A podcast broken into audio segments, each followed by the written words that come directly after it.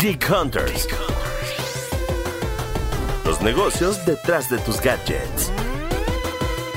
Geek Hunters. Bienvenidos una vez más a su podcast de tecnología favorito, que es obviamente Geek Hunters. Y bueno, como cada semana estoy acá dándoles lata a sus oídos y diciéndoles cosas maravillosas de la tecnología, de lo que está pasando, los avances y sobre todo en este, en este marzo de 2021 la idea también es traer pues voces femeninas para que platiquemos un poquito de qué es lo que está pasando en el mundo tecno en, este tema. Y bueno, estamos de manteles largos. Me presento porque no lo he hecho. Soy Erendira Reyes. Yo estoy en toda la parte de tecnología en Grupo Expansión y está conmigo en esta ocasión una invitada especial, pero antes de presentarla voy a presentar Ah, Fer, ¿estás por ahí? Hola, hola, sí, acá Fernando Guarneros, es reportero de tecnología en Grupo Expansión. Quiero presentar a nuestra invitada de honor que espero que tengamos esa plática maravillosa, empoderante y demás que, que obviamente se, se tiene siempre que hablamos con mujeres. Está con nosotros Ana Peña. Ana Peña es la directora de comunicación y de relaciones públicas de Intel Américas, lo que significa que tiene una visibilidad del sector muy tequi, pero además a un nivel de no solamente México, sino de también de toda la región. Y además más arriba de la región que luego nos andan ahí separando y demás. Ana, ¿cómo estás? Hola, Eren, muy bien. Hola, Fernando, ¿qué tal? Estoy muy bien, muy feliz y muy orgullosa de estar en este espacio tan importante de tecnología contando mi historia. Eh, ya se los estaba adelantando, marzo, evidentemente por la coyuntura, tiene que ver mucho con qué está pasando con las mujeres, qué, eh, cómo se está haciendo la inclusión en las empresas, qué es lo que está pasando con las empresas de tecnología, cómo se desarrollan nuevos productos. Entonces, Ana, cuéntame a grandes rasgos cómo te ha ido en este mundo la tecnología. A grandes rasgos me ha ido de forma maravillosa. Yo he trabajado en total en tres empresas Fortune 100, o sea, en, las empresas, las 100 empresas más grandes del mundo y siempre dentro de tecnología. Y afortunadamente en estas empresas estadounidenses me he topado con los estándares de diversidad e inclusión más altos. Entonces, hoy, quiero, por supuesto, platicarles de esos estándares para, para de, cierta forma, ahorrarle el trabajo a, las empresas y compartir con ellas qué nos ha funcionado, qué no, sobre todo porque llevamos nosotros ya años trabajando en el tema, ¿no? Y también compartir con la gente esta experiencia que yo tengo para que sepan a qué pueden aspirar. ¿No? Siento que de cierta forma, eh, habiendo tenido esta gran oportunidad, yo voy al frente luchando para abrirle puertas a otras mujeres, pero pues en breve me va a tocar a mí parar y, detener, y ser la que detiene esas puertas para que otras sigan pasando más fácil y que a su vez lleguen más lejos. Afortunadamente el mundo de la tecnología, como te digo, tiene los estándares más altos en, temas de diversidad e inclusión y sobre todo porque adoptamos las prácticas de, o sea, que vienen de Estados Unidos, ¿no? Entonces, en empresas globales es mucho más fácil que te topes con, con lineamientos que van mucho más avanzados. No, no quiere decir que sea exclusivo, pero sí es, sí, sí es común. Sí es común. O sea, tener prácticas como tener un, una o un Chief Diversity Officer, ¿no?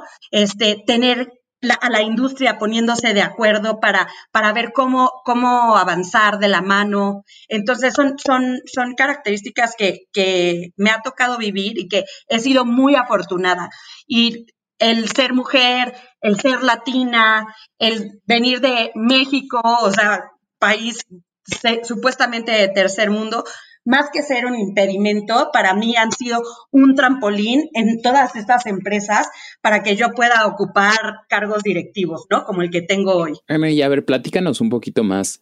Eh, como estas experiencias que has tenido en cuanto al género. O sea, has mencionado que eres afortunada, pues por no encontrarte con ciertos obstáculos y por abrirle las puertas a quienes vienen eh, también caminando para para conseguir objetivos similares a los que tú has eh, llegado a, obtener, pero ¿cuáles han sido como los, digamos, no obstáculos, sino eh, áreas en las que has, has este, trabajado más en comparación con, con otros, con, con, los hombres, con los varones? Sí, he sido muy afortunada, pero también me he preparado demasiado, ¿no? Para que cuando, cuando llegue la oportunidad la, la haya podido tomar.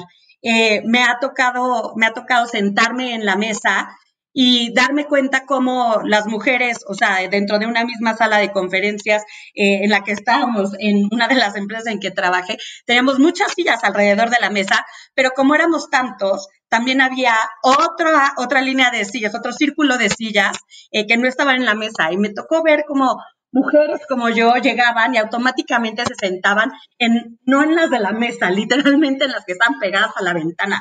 Entonces yo hacía cosas como, bueno, voy a llegar media hora antes de la junta para escoger dónde me voy a sentar yo y me, quiero sentarme en el lugar que más me gusta y quiero estar ahí, ¿no? No voy a tomar ese rol, o sea, no voy a ser la que ayuda a conectar ni la que le ofrece el café al señor, por supuesto que no. Entonces he sido desde muy chica muy consciente de esto y, y también eh, me he voluntariado mucho para tomar oportunidades como de entrenamientos, como de cursos, certificaciones. Entonces desde muy chica empecé a, sabía yo que tenía una misión más allá de, de, trabajar en tecnología y en relaciones públicas. Sabía que yo tenía una misión de, de ayudar a más gente y mi forma de, ayudar a más gente es justo viviendo estas experiencias difíciles y abriéndole la puerta a, a más mujeres, ¿no? Entonces, bueno, en comparación con los hombres, siempre he dicho que la tecnología es una industria de hombres. Yo me estoy encargando, junto con muchas otras mujeres más, de que ya no sea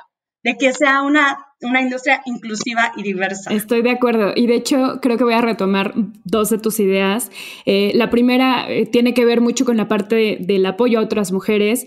Creo que una de las, vamos, de los lugares comunes que encuentro con muchas mujeres que están liderando en, en, la, en la, parte de, de, de tecnología en distintas empresas es que uno, las mujeres que, quieren apoyar muchas veces no se la creen, muchas veces como, no, es que todavía no estoy preparada al 100 para tomar este rol de líder y entonces eh, mejor me aguanto tantito y mejor que avance tal y en, realidad muchas de ellas lo que dicen es no, o sea, creo que uno de los grandes problemas que existen y de los prejuicios que existen a nivel de, mujeres que, que tienes, tienes tanta perfección y buscas tanto esta parte de estar al 100%, que cuando les toca, vamos, esta parte de entrarle a, a, un puesto o a un rol mayor, como que se espantan y dicen, no, no, no, mejor no. Y la segunda parte que también quiero, quiero retomar de, de la idea que, que, tienes es este, la parte del, del, servicio, ¿no? Como que sí, en efecto, solemos ser como hasta a nivel de amigos o a nivel en casa y demás. No, ya tenemos como tan impregnada esta parte de, bueno, voy a ayudarle a tal o voy a ayudarle a este otro, aunque en realidad no, no es un papel que te corresponda, pero lo tienes, como que está en el ADN y es bien complicado quitártelo y lo digo a nivel personal porque yo a nivel personal me pasa lo mismo. O sea, de repente me doy cuenta que estoy ayudándole a alguien cuando digo, bueno, ¿por qué estoy ayudando aquí sin ni siquiera me toca, ¿no? Un poquito dentro de la experiencia que has tenido con, con vamos, coachando a, otras chicas, ¿qué has visto que les ha costado más trabajo y cómo le has hecho? O sea, ¿qué estrategias han servido para que esta parte de empoderamiento realmente exista y esta parte de creérsela? pues la tengan las, las chicas que has coachado. Esta primera parte que mencionabas de, de creértela, es importantísima porque en la empresa donde trabajo incluso tenemos cursos para contratar. Entonces estamos preparadísimos para cómo a la hora de llegar a una entrevista, ok, ¿en qué te tienes que fijar? ¿Qué sí puedes tomar en cuenta? ¿Qué no puedes tomar en cuenta? ¿Cómo eliminar los propios sesgos que uno trae, ¿no?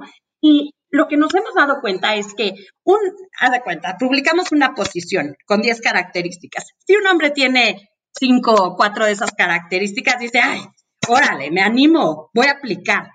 Pero cuando se trata de una mujer, somos, o sea, tan, tan como perfeccionistas que queremos tener nueve de diez o diez de diez y si no, no nos animamos a aplicar. Entonces, esta es una realidad, esta es una realidad y hay que hablarlo más y hay que, hay que compartirlo más. Respondiendo a tu segunda pregunta, eh, mi meta es contribuir a avanzar en diversidad e inclusión, no solo en mi empresa, sino en la industria. Eh, yo que me he dedicado a la industria tecnológica, tengo que impulsar iniciativas que vayan relacionadas con preparación digital, por ejemplo. Eh, ser parte de, estamos formando ahorita un índice de inclusión global.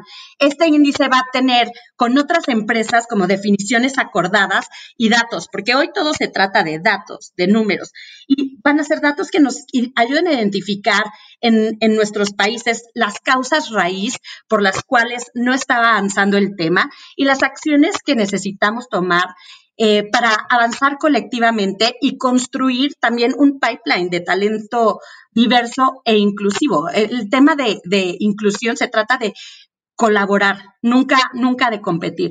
Ahora, pasando a esta parte de los consejos, ¿no? O sea, ¿qué podemos decirle a, las mujeres? Mi primer consejo y el que siempre he dado es ser vocal. Di lo que quieres, pide las oportunidades. Me ha tocado ver en las juntas de liderazgo cómo la gente pierde oportunidades porque nunca, nunca se dio a la tarea de expresar que quería cierto puesto, que quería un cambio de país. Entonces, ser vocal es importantísimo para, primero, para, o sea, para creértela, ¿no?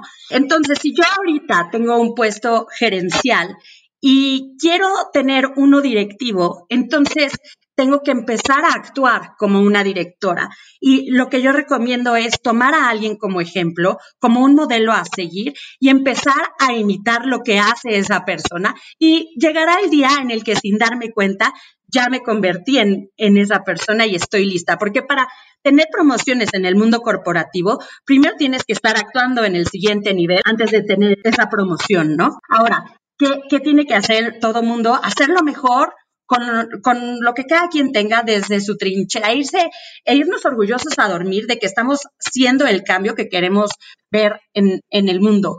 O sea, tenemos que tener también datos, ¿no? Datos de cómo, cómo está la fuerza laboral y cómo vamos a ayudar a que más mujeres lleguen a, esos puestos eh, a esos puestos directivos. Y no solo se trata de alcanzar los puestos directivos, sino de que las empresas también tienen que establecer estos lineamientos de cómo vamos a retener a esas mujeres una vez que ya están en esos puestos directivos. Em, en las empresas en las que yo he trabajado hay muchas organizaciones de mujeres, este, hay muchas redes de mujeres que están también patrocinadas por, por las mismas empresas y que se organizan con, con, el fin de atraer, reclutar, integrar, desarrollar y retener al talento femenino dentro de la compañía. Entonces, la medida en que cada quien pueda tomar un rol, por chiquito que sea, creo que vamos a construir una mejor sociedad en México, porque la tecnología tiene que ser una industria inclusiva. Mencionaste también la importancia del, de que el ecosistema sea colaborativo y, tengamos como se generen estas oportunidades para, para las mujeres. Pero entonces te quisiera como preguntar acerca de eh, los consejos, no a las mujeres, sino a los hombres, que también cómo pueden aportar y escuchar. Creo que es un, punto fundamental en esta discusión acerca de la, de la equidad de, género también, que, los hombres no quieran a fuerza participar, sino que, aprendan a escuchar y, y, aprendan también a partir de eso saber cómo colaborar. Entonces, ya que estamos en este, en este contexto muy de, de escuchar, quisiera saber cuáles son los consejos que tú también le podrías dar a, gente, a, hombres que están dentro de la industria, dentro del ecosistema de la tecnología, para colaborar y, alcanzar estos fines? Claro. Lo primero es entender y escuchar, como bien lo dijiste. Lo segundo es aceptar que hay una gran diferencia. Y las empresas han tratado de meter programas de acción afirmativa o, o este, de cuotas de género. Sin embargo, estos programas han, han demostrado que, que, si bien han sido exitosos en un principio, al final no terminan por serlo porque no están, no están bien implementados los plazos ni los niveles que hay que conseguir en, en cada una de las etapas. Pero primero, por algún lugar tenemos que empezar, entonces hay que establecer esas cuotas para cualquier tipo de, de nivel gerencial, ¿no? En mi mundo se trata de puestos técnicos y puestos que van desde un nivel de, de entrada de técnico hasta un puesto altísimo que es un fellow, que es alguien que prácticamente es el consejero del CEO. Entonces, cuando te pones a ver ese escalafón, ves que el número de mujeres hacia arriba va disminuyendo, disminuyendo, disminuyendo. Entonces, primero hay que crear conciencia, entender que, que hay un tema. Y después necesitamos tener a esos hombres involucrados en, por ejemplo, los grupos que te comentaba de, mujeres. En, el, el, de Intel se llama Women at Intel Network, es la, esta red de empleados, ¿no? Pero también tenemos hombres trabajando ahí, porque de nada sirve ser puras mujeres eh, impulsando a mujeres y fomentando que otras mujeres crezcan. Necesitamos que los hombres tomen un rol activo, estén conscientes de, la realidad que estamos viviendo. Y aquí me gustaría contarte algo que, hicimos en Brasil. Entonces, para nosotros, eh, uno de los esfuerzos que más hacemos es hacer proyectos para que haya más niñas o más mujeres que estudien carreras STEM, que por las siglas en inglés es ciencias, tecnología, ingeniería y matemáticas. Entonces, hicimos un estudio que se llama Girls Who Code eh, y vimos que en primaria el 74% de las niñas tiene un genuino interés en áreas STEM, pero a la hora de ya elegir, elegir una carrera, solo 4% de ellas decide estudiar algo relacionado, por ejemplo, con ciencias informáticas, ¿no? Incluso la ONU Mujeres dice que el 17% de, de los estudiantes de programación son mujeres. Entonces, ¿qué hicimos? Ok, identificamos que había aquí un tema grave. Entonces, una, uno de los puntos que queremos abatir ahorita es el siguiente. Si tú tienes más mujeres como referencia, más mujeres exitosas como referencia, es más probable que tú quieras estudiar una carrera relacionada con STEM. Pero no hay suficientes referencias de mujeres. Entonces, nos dimos cuenta, por ejemplo, que en, en Brasil, en Brasil que hablan portugués, solo el 17% de, de los artículos que se tratan de biografías representa a mujeres.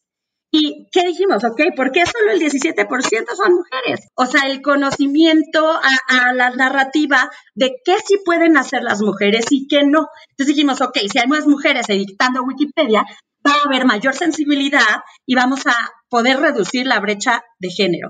Entonces hicimos una, una editatona, así se llama, ¿no? Junto con, con otra ONG hicimos una editatona que se llamó Más Mujeres en Tecnología lo hicimos en, en, la Facultad de Informática de, de, Sao Paulo, eh, justo el año pasado, para el día, no, 2019, para el Día de la Mujer.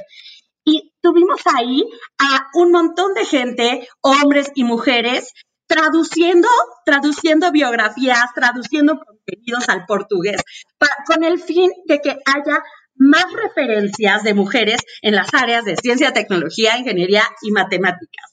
Entonces, hacer, hacer proyectos como estos son lo que, ¿sabes? Inspira, es lo que nos va a hacer lograr que tengamos un, un mundo más diverso y al final una industria que sea muchísimo más inclusiva. Estoy súper de acuerdo y de hecho ahí voy a volver a retomar dos ideas. Una de las cosas que me llama muchísimo la atención en general de creo que todos los movimientos y más enfocándolos como a la parte de, minorías, eh, vamos, históricamente siempre está esta parte de la colectividad y de que unidos y creando, vamos, núcleos de trabajo, eh, puedes empezar a, cambiar, ¿no? Entonces, creo que, creo que algo que falta mucho y que justo ya tú mencionas en, este ejemplo de Brasil eh, y, que siento que, que todavía pasa es que estos colectivos están trabajando sí mucho, pero estamos trabajando de forma separada, ¿no? Entonces, tienes tal vez a eh, ingenieras que sí están buscando más espacios de trabajo, pero que a nivel, vamos, social o a nivel incluso de los medios o a nivel incluso de esta parte que, mencionabas de, la literatura que existe, eh, no, no se encuentran con otros colectivos, ¿no? O sea, tienen que impulsarlo de alguna forma y sí estamos unidas, pero estamos unidas por áreas, ¿no? Entonces, yo lo veo mucho a nivel de, periodismo, ¿no? Hemos platicado, amigas periodistas enfocadas en, tecnología, enfocadas en telecom, y decimos, bueno, es que a mí me ha pasado esto, esto y esto desde mi trinchera, hay que cambiarlo, no hay que buscarlo también de parte de las empresas tecnológicas a que hagan algo, pero ya haciéndolo más como en forma, siento que, faltan muchos programas y no sé de qué forma podríamos empezar a unir vamos a todos los colectivos y que realmente empecemos a tener una transición a nivel de ya no solamente el colectivo, sino también esta parte de empezar a unir núcleos también de trabajo de hombres y núcleos de trabajo de mujeres y que realmente todos puedan empatar. Creo que ese es el gran reto que, que, existe a futuro o es, es, lo que yo veo a futuro.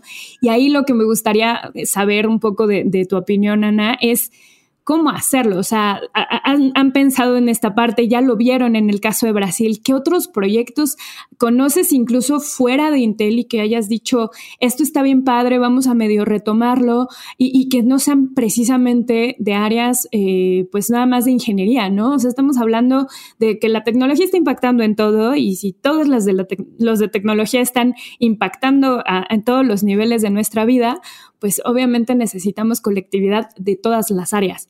¿Cómo hacerle? Por supuesto que necesitamos colectividad de, todas las áreas. De hecho, eh, la forma en la que yo, yo pienso que, debemos hacer eh, cualquier práctica de, diversidad e inclusión debe comenzar por educarnos, ubicar el problema y llevar a cabo, como dije al principio, esfuerzos de interseccionalidad con los distintos tipos de diversidad, porque además no solo se trata de diversidad de género, ¿estás de acuerdo? Se trata de todos los tipos de diversidad que hay en el mundo. Entonces, por eso digo, desde lo que yo tengo en mi comunidad, desde lo que yo tengo en mi trinchera, desde ahí.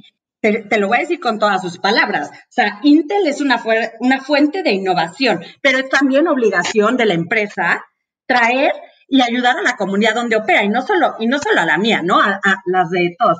Las empresas están también obligadas a regresarle a, la comunidad y al, mundo de, donde operan. Yo creo que este es uno de los esfuerzos, ¿no? O sea, tener este podcast, Geek Hunters, eh, platicando de estos temas, es uno de los, de los tantos esfuerzos, ¿no? A contar estas historias de qué hemos alcanzado. Por ejemplo, Pay Equity. Pay Equity, hoy puedo decirte con toda certeza que, que acá en, en mi empresa o sea, no hay una sola mujer que en la misma posición que un hombre gane menos. Y ha sido un trabajo de años, ¿no? Creo que tomó tres años, pero finalmente se logró. Hoy no hay una sola mujer que gane menos que un hombre en el mismo puesto y a nivel, a nivel global. ¿Qué hay que hacer con eso? Compartirlo, que otras empresas sepan, que otras empresas sepan, que otras mujeres sepan, que demos a conocer todos estos proyectos. Eh, que, están que estamos implementando para que, para que podamos también nosotros saber, saber qué exigir, ¿no? Así como hay comunidades de mujeres, también las hay de latinos, también las hay de, de hombres afroamericanos. Entonces, o sea, las hay hasta de Biblia, ¿sabes?